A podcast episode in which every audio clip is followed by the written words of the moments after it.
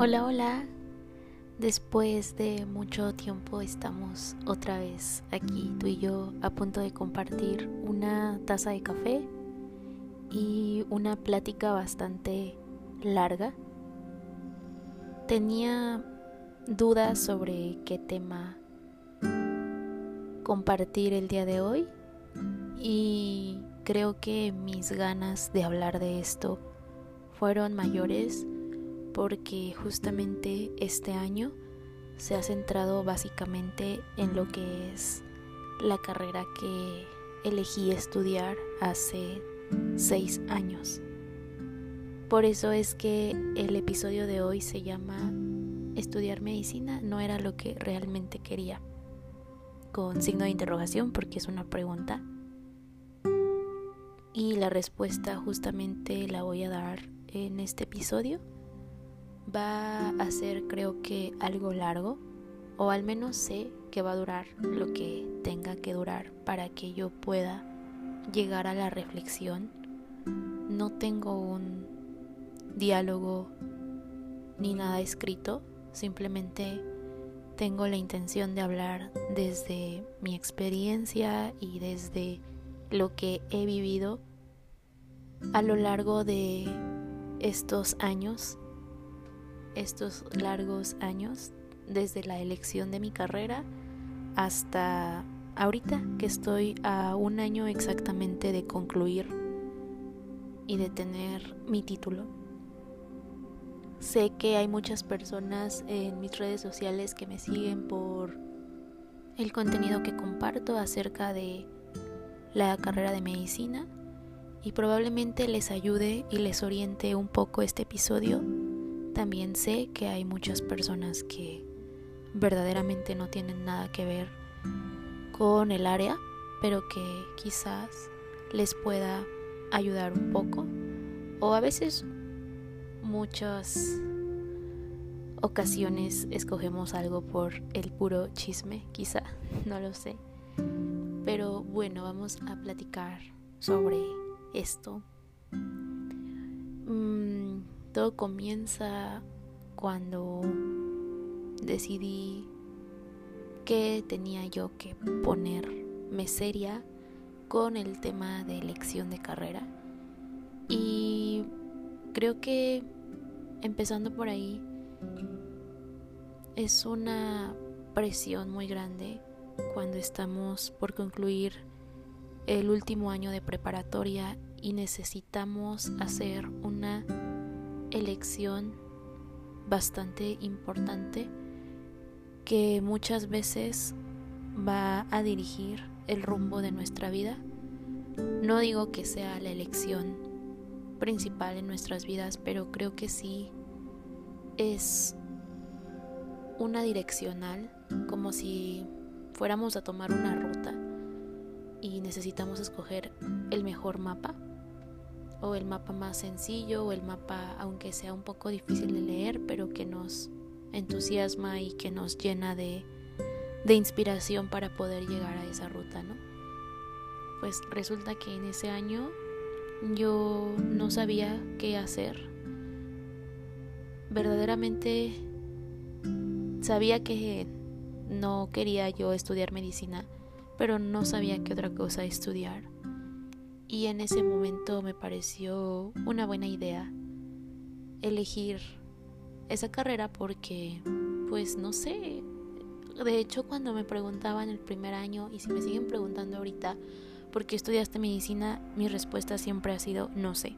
Nunca pude tener una respuesta como el resto de mis compañeros que tenían la intención de ayudar a la gente, de salvar vidas, yo no tenía esa respuesta y nunca intenté buscarla. Simplemente sabía que con el paso de los años iba yo a encontrar la respuesta y que si había escogido medicina era por algún motivo importante o eso quería pensar. Hice esa elección el último año de la preparatoria y creo que desde que comencé no lo inicié muy bien porque yo tenía en mente estudiar en una universidad y yo apliqué para esa universidad. Hice un examen, me preparé y creo que fue la primera frustración de la carrera, el no haber pasado ese examen. Había muchas personas que aspiraban y concursaban y yo era parte de esos concursantes y definitivamente yo creo que no tenía los conocimientos suficientes para aprobarlo y así fue como tuve la primera decepción antes de comenzar a estudiar medicina. Siempre te dicen que estudiar una carrera del área de la salud es muy difícil y yo la verdad es que a este punto de mi vida puedo decir que todas las carreras tienen algo complejo. Yo por ejemplo nunca hubiera podido escoger arquitectura porque no sé, me parece increíble lo que hacen y ni siquiera me gustan los números o no sé, derecho, no podría aprenderme todas las leyes, no sé. Yo no podía hacer otra cosa, no sé por qué medicina, pero siempre algo dentro de mí me dijo que era eso o nada. Bueno, la otra cosa era fotografía, pero no tenía yo mucho apoyo en ese entonces y decidí verlo más como un hobby que como una profesión. Bueno, regresando a la trágica historia de que no aprobé el primer examen o el primer filtro para ser una estudiante de medicina, tenía otra opción y era una universidad alterna que es de la que estoy a punto de egresar. Eh, la única diferencia es que esta era privada y yo sabía que me iba a costar porque necesitaba yo mantener un nivel académico alto para poder tener una beca y poder ayudar a mi familia a que el pago no fuera tan difícil. El caso es que se logró. Verdaderamente entrar a la carrera de medicina fue un cambio muy grande porque yo estaba acostumbrada a tener calificaciones excelentes aún con el mínimo esfuerzo. Siempre fui una persona responsable y sobre todo comprometida.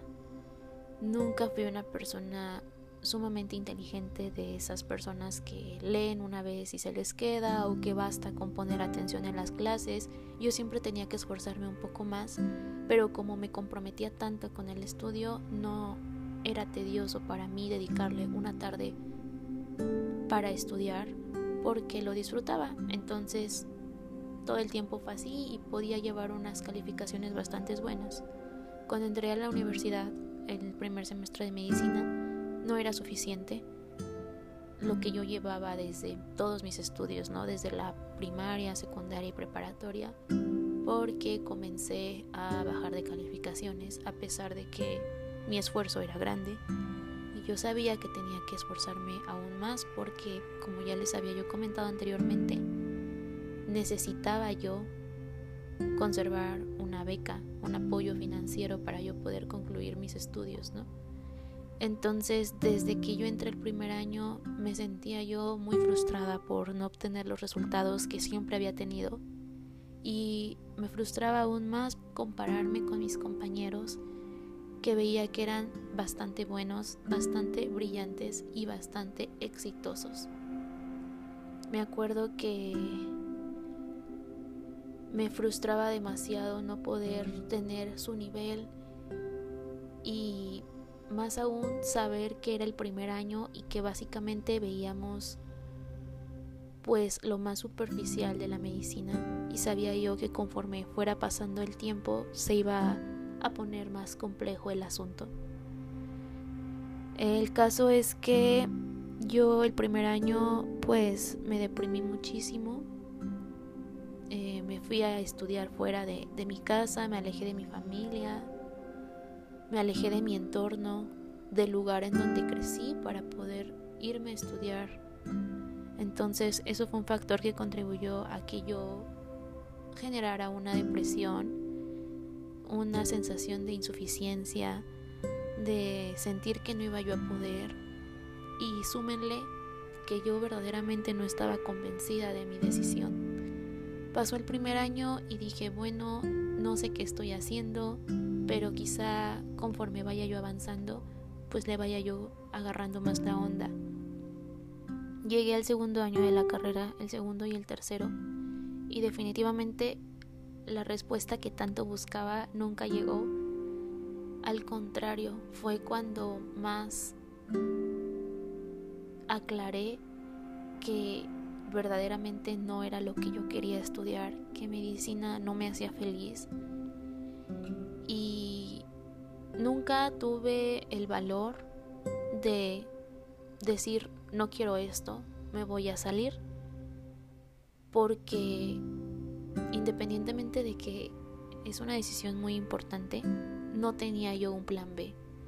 No tenía yo otra opción de, bueno, si me salgo de medicina, voy a estudiar esta licenciatura. No había. Entonces yo todo el tiempo postergué el decirle a mi familia, el decirle en voz alta a la gente que no quería estudiar medicina porque no tenía un plan B. Entonces todo el tiempo decía, bueno, si más adelante me interesa algo más, pues ya voy a poder decir con seguridad que esto no es lo que quiero y me voy a poder salir y voy a poder comenzar a estudiar lo otro y, ya, no pasa nada. Pero resulta que ese plan B nunca llegó porque verdaderamente no sabía yo qué quería hacer. Y nunca he sido una persona que está acostumbrada a sentirse perdida. Siempre desde que era yo pequeña supe o sí supe que tenía yo algo por hacer en este mundo y no me gustaba sentirme perdida. No me gustaba sentir que no estaba yo avanzando o que no estaba yo creciendo.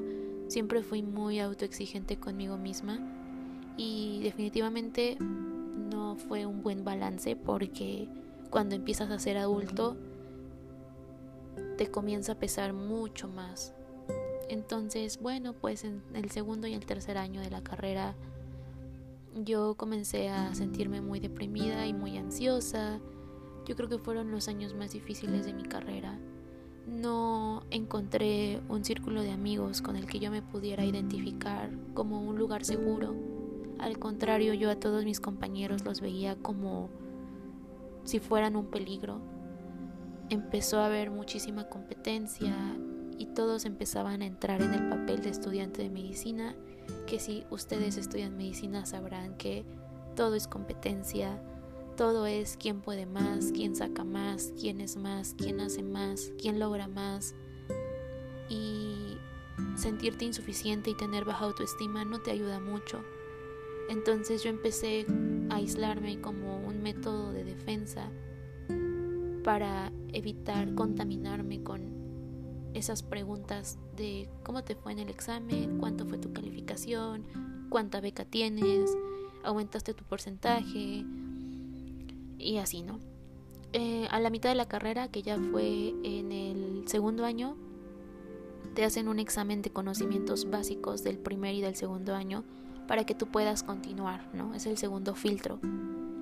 Y la segunda decepción que me llevé fue que no pasé ese examen a la primera tampoco.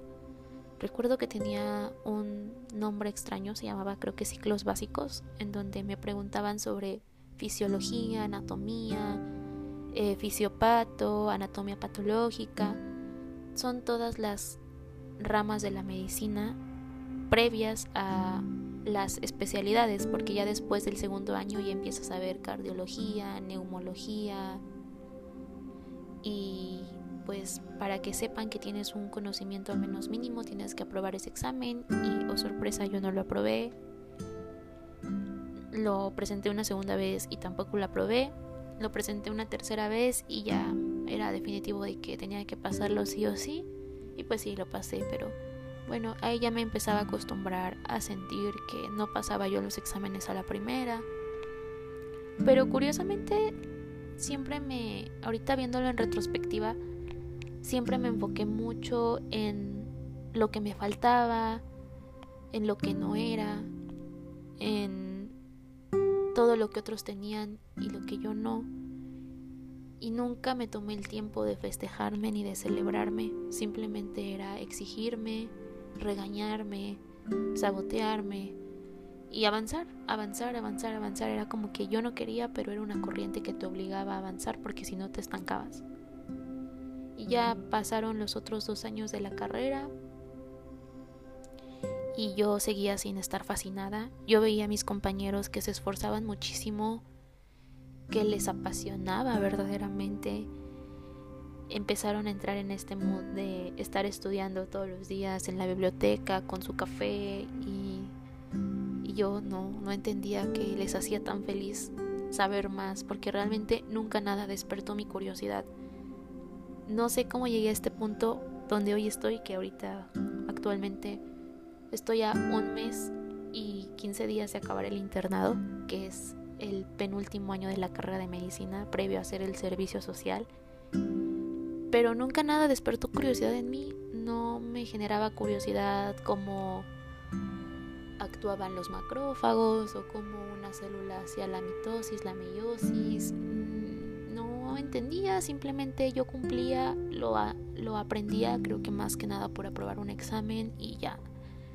Pero curiosamente ese conocimiento pues se fue obviamente agregando a mi cerebro y fui agarrándole la onda a la medicina y es una carrera bellísima. Ahorita que estoy en este año del internado, todos esos conocimientos que adquirí los años previos han sido de mucha utilidad para ayudar a personas, para entender sus enfermedades, para entender su dolor, para entender la evolución de su enfermedad, pero en ese momento yo no lo veía así y obviamente se me hacía aún más pesado.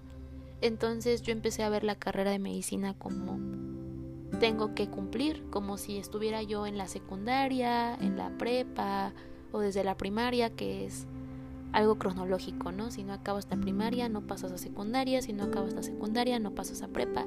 Así yo lo veía con la universidad. Si no acabo esto, no voy a poder tener el título y no voy a poder trabajar y no voy a poder tener dinero y no voy a poder hacer nada con mi vida y mis planes de viajar, mis planes de construir mi propio café no van a llegar. Entonces yo empecé a ver la carrera como un medio para llegar a un fin.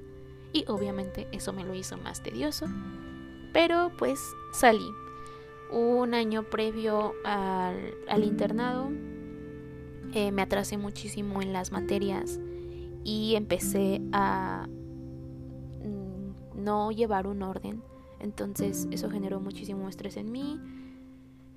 Em, en la carrera yo no desarrollé grandes amistades con las personas, siempre fui una persona solitaria. Fue cuando empecé a descubrirme un poco más, no tanto por gusto, sino más que nada por necesidad. Empecé a apreciar el tiempo conmigo misma, empecé a enamorarme de mi compañía y de todo eso de lo que hablo en redes sociales porque me sirvió mucho, porque me sentía yo una persona muy sola y necesitaba yo un apapacho y si no era de otras personas, pues que fuera al menos mío, ¿no? Eh, obviamente el apoyo de mi familia siempre estuvo presente, la admiración, siempre me aplaudían todo y me decían y me hacían saber que estaban orgullosos de mí, pero el hecho de, de yo seguir en algo que no estaba yo totalmente convencida o que no me apasionaba era algo que me pesaba. Y yo decía, bueno, voy a acabar porque ellos están haciendo un esfuerzo muy grande en mantenerme en esta universidad y ellos se están realmente esforzando. Entonces, bueno, yo lo veía también como algo recíproco, yo tenía que esforzarme también y básicamente así fue toda la carrera. Em, mi mamá hablaba conmigo y me decía si no eres feliz salte y yo le decía no, antes de hecho de entrar al internado me dijo si ya no quieres seguir no sigas. Incluso cuando entré al internado me lo dijo, si te quieres salir salte. Yo le decía, sí me quiero salir, pero no sé qué, ¿qué voy a hacer? O sea, ¿qué, ¿cuál es mi plan B? Y yo necesitaba tener un camino certero, un camino que no fuera tan frágil. Yo no estoy acostumbrada a la incertidumbre, me gusta tener respuestas certeras, me gusta sentirme segura de que el paso que estoy dando es firme y, y de que me va a llevar a donde quiero estar. Entonces, algo que no me haga sentir seguro no lo voy a hacer por más incómodo que sea, me voy a quedar ahí porque no me gusta la incertidumbre, no estoy acostumbrada, pesar de que sé que la vida es incertidumbre y muchas cosas no son seguras, pero intento compensarlo con mis decisiones, quiero que mis decisiones sean responsables y quiero que mis decisiones me lleven y me orienten a donde quiero estar mañana, entonces, bueno, por eso nunca me salí de la carrera. Meses previos al internado, tuve que presentar otros dos exámenes que son para certificación yo tenía muchísimo miedo porque yo creo que carezco de confianza. Entonces yo sentía que no iba yo a probarlos y que no iba yo a pasar. Incluso no, no, no sabía en qué lugar iba a estar haciendo el internado. Resulta que pasé los exámenes y pude tener un lugar para la elección de plaza del internado. A ser honesta, no tuve el mejor promedio. Definitivamente yo salí de la carrera con 8.53 de promedio. Y como todo en medicina es competencia, para elección de plaza del internado, hacen una lista desde el promedio más alto hasta el promedio más bajo y ese es tu lugar para poder tú elegir la plaza del internado. Y te forman en un auditorio gigante y va pasando desde el promedio más alto hasta el promedio más bajito y estás tú ahí con tu ansiedad y con tu sentimiento de insuficiencia, diciendo, chin, ¿cómo no me esforcé más? Y al mismo tiempo respondiéndote, chin, obviamente no me podía esforzar más porque no era algo que me gustaba y no era algo que disfrutaba y no era algo que volvería yo a hacer y solamente quiero que acabe ya. Y resulta que no iba a acabar ya porque apenas estabas comenzando. Entonces así fue y cuando yo elegí estábamos saliendo creo que 150, 160 personas. Yo era el número... Ay, ya no me acuerdo, creo que era el número 90 o 100, 101, algo así. Y pues no tuve la oportunidad de elegir en donde quería estar, que era en mi ciudad. Entonces pues tuve que salir nuevamente y me mudé a León, que fue el lugar en donde en donde pues escogí la plaza. Yo sabía que quería hacer mi internado en una institución pública y curiosamente nuevamente viéndolo en retrospectiva y hablándolo en voz alta, nunca me aplaudí el tener la oportunidad de estar en una institución que quería, a pesar de que no estuve en mi ciudad, pude estar en una institución pública en la que yo quería y tener un apoyo financiero al mes. No es mucho, pero en comparación con otros es el mejor. Y bueno, me vine para León a hacer mi año de internado. Para los que no sepan, el año de internado es un, una preparación intensiva en donde todos los estudiantes de medicina necesitamos cursarlo. Es el penúltimo año de la carrera. Después de esto ya va el servicio social. Y básicamente puedes hacerlo en un hospital privado o en un hospital público. Casi siempre se recomienda un hospital público porque es en donde tú puedes practicar más lo, lo que te hace falta, que es pues el trato con pacientes, pacientes reales, no simuladores, no libros, simplemente un paciente y ahí lo tienes. Es mucho trabajo, definitivamente sí. Yo no sabía lo que venía, yo no tenía idea, yo era una persona que desconocía la vida intrahospitalaria hasta que llegué y puedo decir que ha sido el año, a pesar de que todo lo que he platicado no ha sido muy bueno y no ha sido muy positivo, este año se puso peor, peor, peor, peor. Cuando creí que ya estaba pasando lo más difícil, se puso aún más difícil. Eh, empecé a sentirme muy mal por nunca haber renunciado a la carrera porque si hubiera renunciado en el momento preciso, en la primera vez que se me cruzó por la mente el que la medicina no era para mí, quizá no lo hubiera pasado yo tan mal, pero pues no fue así. Eh, ha sido el año más difícil de mi vida y estoy a un mes de concluirlo y sin duda va a ser el logro más grande que he tenido en mi vida porque me costó muchísimo, muchísimo, muchísimo, muchísimo. Es un año en el que básicamente se lo dedicas al hospital, se lo dedicas a, al estudio, se lo dedicas a pues a los pacientes, eh, el hacer guardias de 36 a 42 horas para mí fue algo muy complicado y no creo que solo para mí, yo creo que para muchos estudiantes de medicina.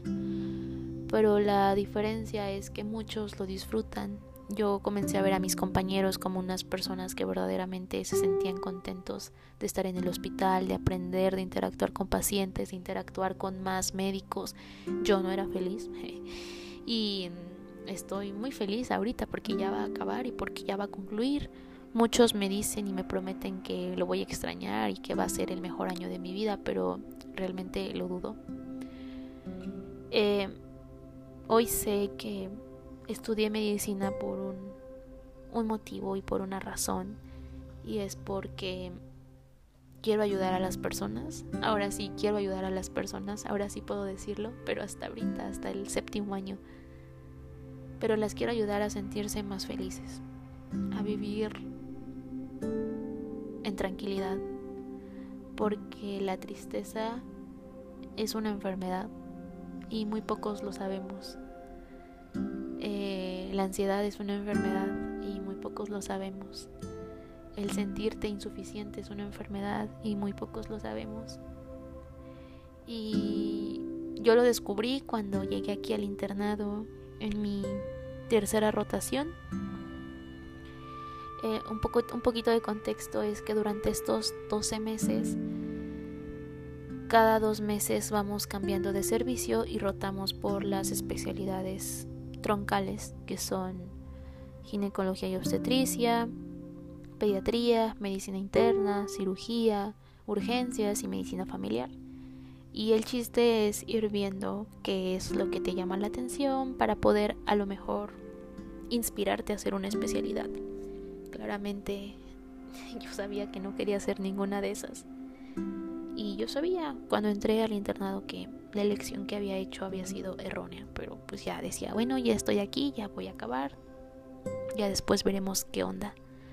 Pero, oh sorpresa, la vida es incierta y llegué hasta este punto y hoy tengo la respuesta que tanto buscaba, el por qué decidí estudiar medicina. Y justamente en pediatría fue cuando se empezó a despertar mi curiosidad por la psiquiatría veía a tantos pequeños con intento suicida que empezó a impactar mucho en mi vida.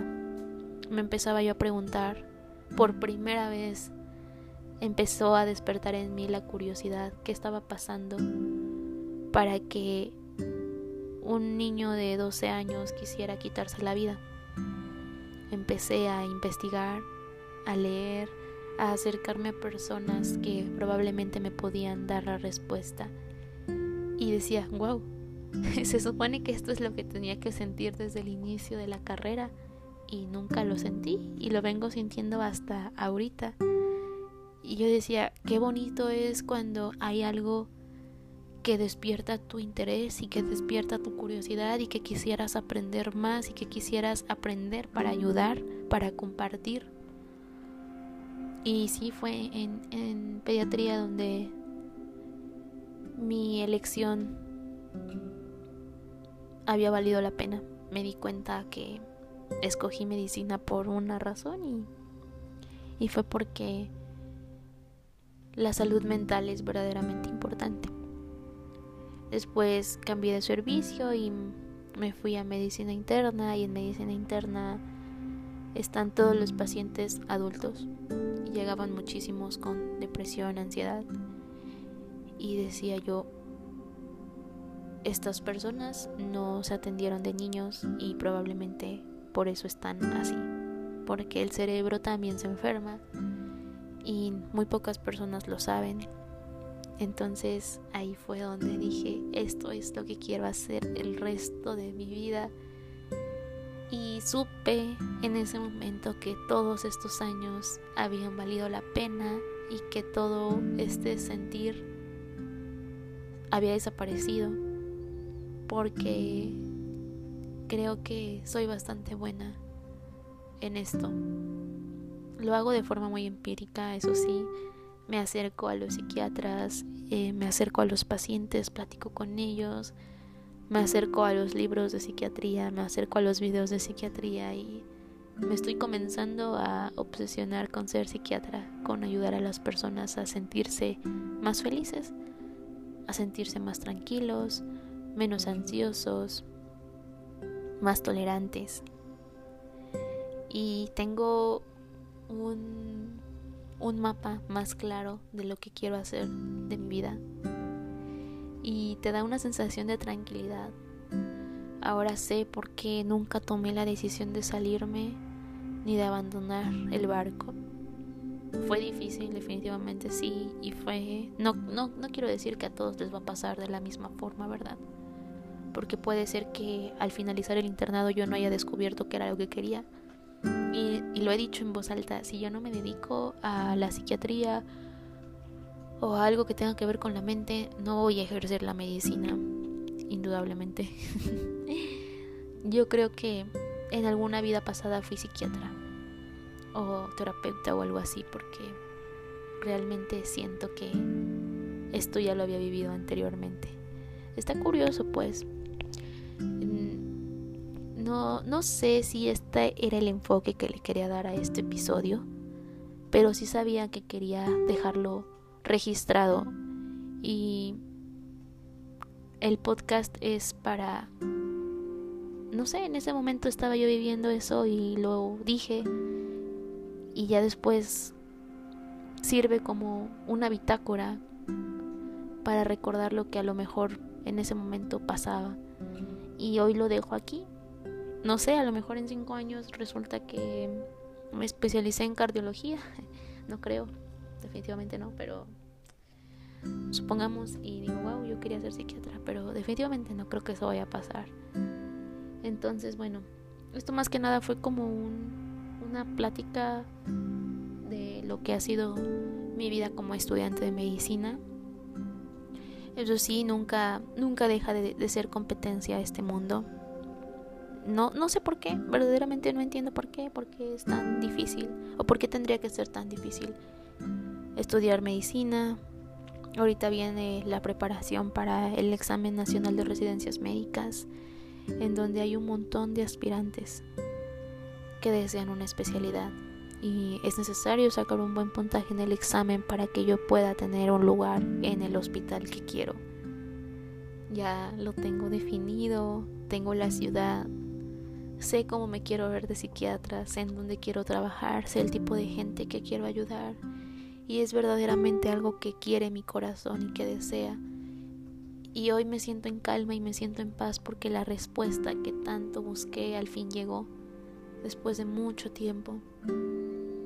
Si tú estudias medicina o si piensas estudiar medicina,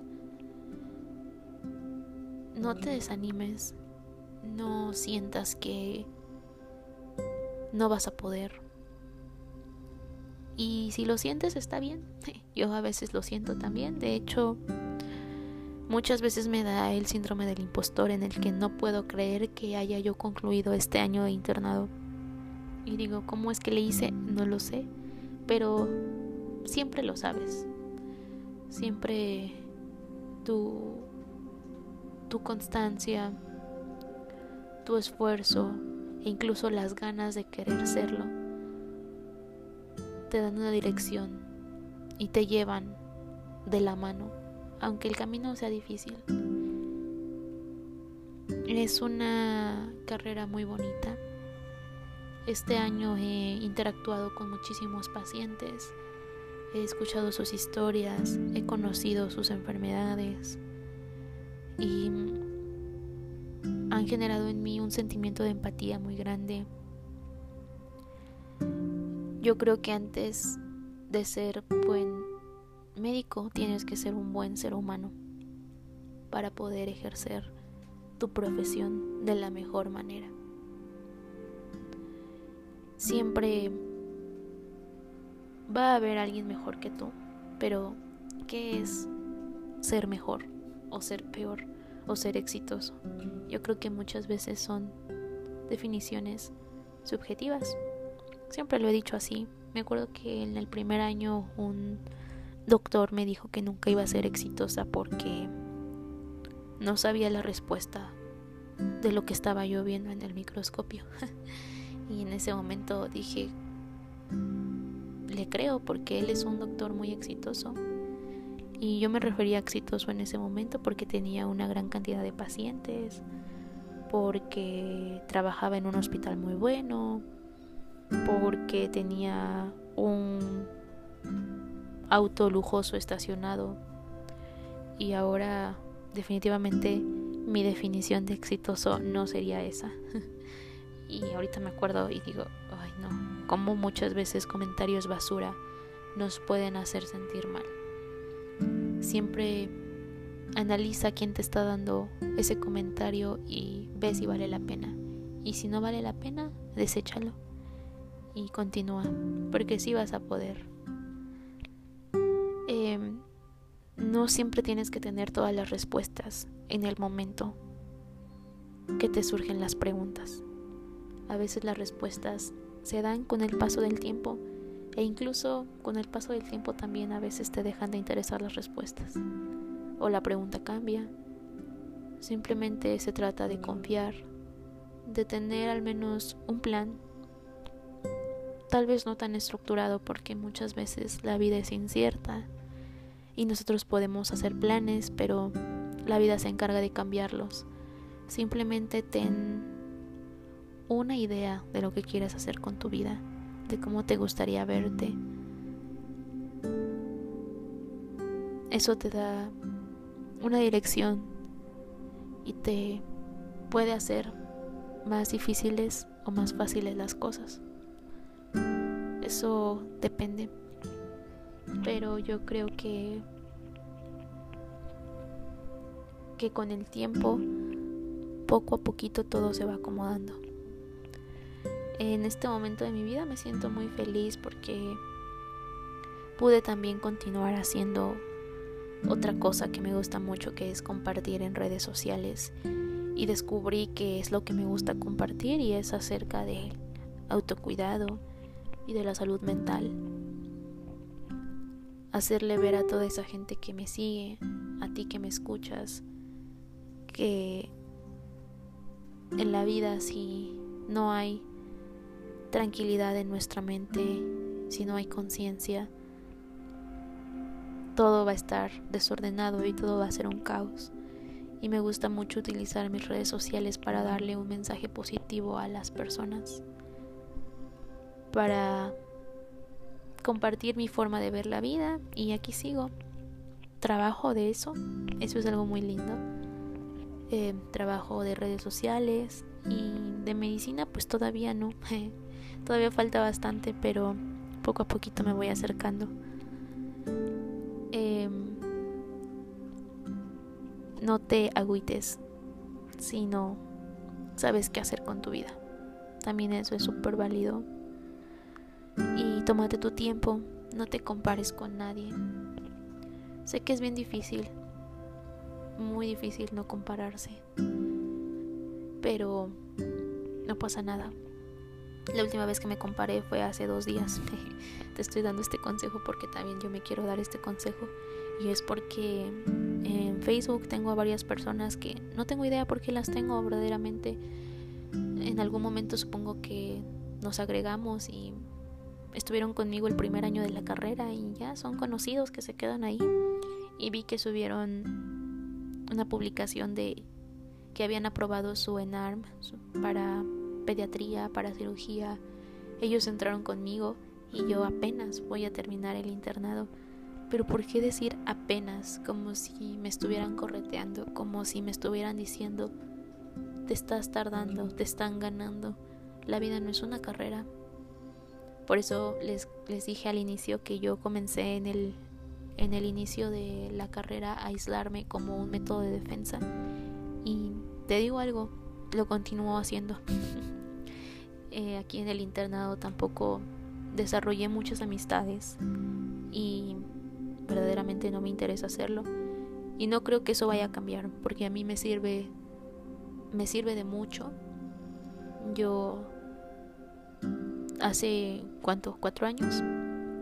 Fui al psiquiatra porque me sentía yo triste y ansiosa y, resulta que me diagnosticaron depresión y ansiedad. Estuve bajo tratamiento un tiempo, después lo suspendí y, bueno, sé que hay factores que desencadenan mi ansiedad y los reconozco, Y como me cuido tanto y me quiero tanto, evito caer en situaciones que si están bajo mi control desencadenen mi ansiedad. Entonces, bueno, de hecho a veces he pensado en cerrar Facebook porque no me gusta saber lo que las personas que conozco o que conocí que están haciendo o así, porque no sé, me genera ansiedad. Pero bueno, eso fue hace unos días y dije, qué padre por ellos que hayan pasado su ENARM, que ya están a punto de entrar a su especialidad. Ya llegará el momento en el que yo comparta una publicación de que aprobé mi ENARM y de que estoy a punto de ingresar a psiquiatría. y así se trata de echarnos porras y de echarnos ánimos nosotros y de ser amables. Entonces, bueno, pues esto es lo que te quería yo compartir ya te digo, no sé qué enfoque tenía esto, pero muchas veces quiero hablar de más y quiero extenderme y quiero mm, pues ser un poco más específica con algunas cosas. Y creo que el podcast es un buen medio para que tú puedas escucharme y puedas decirme qué opinas. O chance ya te aburriste, o chance no, no llegó mucha gente hasta aquí, pero no importa porque a mí me ayudó mucho. De hecho, decirlo en voz alta me hace ser consciente de todo mi proceso y digo, wow, es muy bonito, es como si corriera la película de mi vida. Y sí, em, antes de que decidiera hablar de esto, mi idea era hablar sobre lo importante que es romantizar tu vida y no sé por qué me dieron ganas de, de tocar este tema de la medicina, de la carrera, de que si me había equivocado de carrera, de que si no y así. Y bueno, ya el próximo episodio sí va a ser sobre romantizar tu vida. Gracias por estar aquí, gracias por escucharme, por regalarme un ratito de tu tiempo, de tu vida. Hagas lo que hagas, te dediques a la medicina o te dediques a, a lo que quieras o no estudies, sé feliz. Ser feliz a veces puede ser muy complicado si es que tu cerebro no está bien. Tener días tristes es normal, pero tener una vida triste no es normal. Y si tú sientes que has llevado una vida triste, muy probablemente necesites ayuda. A veces la vida no tiene que ser tan complicada, pero hay muchas cosas que la hacen complicada. Y pues hay que buscar la forma de ayudarnos. Eh, haz lo que te hace feliz. Esa es otra cosa muy importante. Haz lo que te hace feliz.